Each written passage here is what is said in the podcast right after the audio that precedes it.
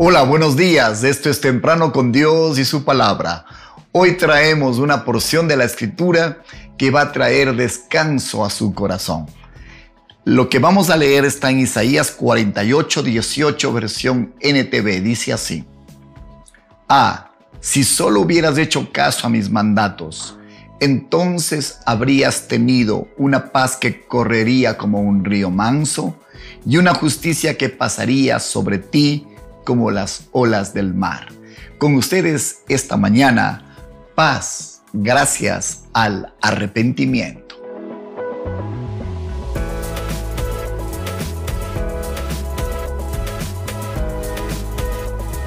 El rey David, el gran rey David, fue un gran ejemplo para nosotros los creyentes en la escritura en cuanto al arrepentimiento. Él era alguien que constantemente escudriñaba su corazón y era pronto para buscarle al Señor. Mire lo que dice el Salmo 32, verso 5. Mi pecado te declaré, no encubrí mi iniquidad. Dije, confesaré mis transgresiones a Jehová, y tú perdonaste la maldad de mi pecado. Cuando usted reconoce que ha cometido un pecado, usted debe estar consciente que la relación con Dios se ha lastimado, que esta relación basada en justicia, en santidad, ha sufrido un quebrantamiento. Y entonces es el tiempo de buscarle para arreglar las cosas con el Señor. Él en el Salmo 51 versos 3 y 4 reconoce que a quien ha ofendido realmente con el pecado no es solamente con quien tuvo la diferencia o la gran dificultad, sino que sobre todo ha fallado y ha ofendido a Dios. El Salmo 51 dice, porque yo reconozco mis rebeliones y mi pecado está siempre delante de mí. Contra ti, contra ti solo he pecado. David creía, como dijimos hace un momento, muy celosamente en el escrutinio del corazón. Mire lo que dice el Salmo 139, 23. Examíname, oh Dios, conoce mi corazón, pruébame, conoce mis pensamientos y ve si hay en mí camino de perversidad y guíame en el camino eterno. David era alguien que invitaba constantemente al Señor a escudriñar cualquier rincón de su corazón, cualquier área de su vida que necesitaría luz.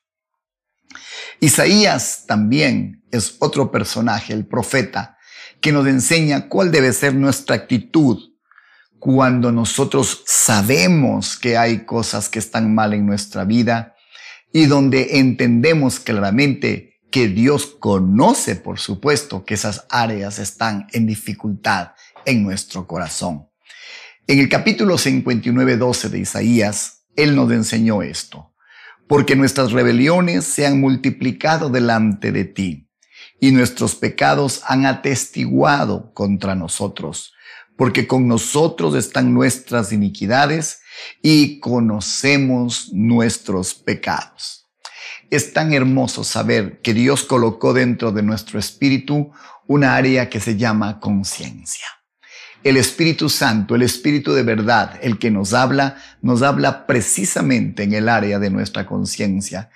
Y cuando nuestra conciencia nos acusa, cuando nuestra conciencia nos escudriña por acción del Espíritu Santo, es el momento de rendirse ante Dios, es el momento de buscarle, es el momento de estar a solas, y la posición más hermosa es rompernos delante de Él, quebrantarnos, arrodillarnos, postrarnos y abrir nuestro corazón. Cuando usted hace esa actitud se convierte en una puerta al cielo, en una puerta de reconciliación, se convierte en una puerta de esperanza, donde Dios no va a despreciar su verdadero arrepentimiento. Qué maravilloso es estar en paz con Dios. Qué maravilloso es saber que Él conoce nuestro corazón, que nos ha escudriñado y que de dentro de nuestro ser sale un clamor por justicia, por perdón, por reconciliación. Repentinamente, cuando este procedimiento se da, una sensación de paz y de fortaleza van a venir directamente del Señor. Esta relación confiada de hijo con su Padre del cielo hace que las relaciones, gracias a la cruz de Jesucristo, gracias a la redención alcanzada en la cruz, se regularicen, se normalicen y por eso digo que entonces nos llega una sensación de paz y una sensación de fortaleza.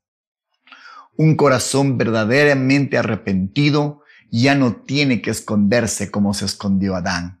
Un corazón totalmente arrepentido ya no tiene temor del juicio porque sabe que la sangre de Jesús, que el sacrificio de cruz en la cruz del Calvario, que la sangre derramada por él es el precio pagada, pagado para nuestra libertad y para nuestra reencontrarnos con Dios. Mire, la confesión va a traer finalmente una sensación de libertad. Lo dijo David en el Salmo 32.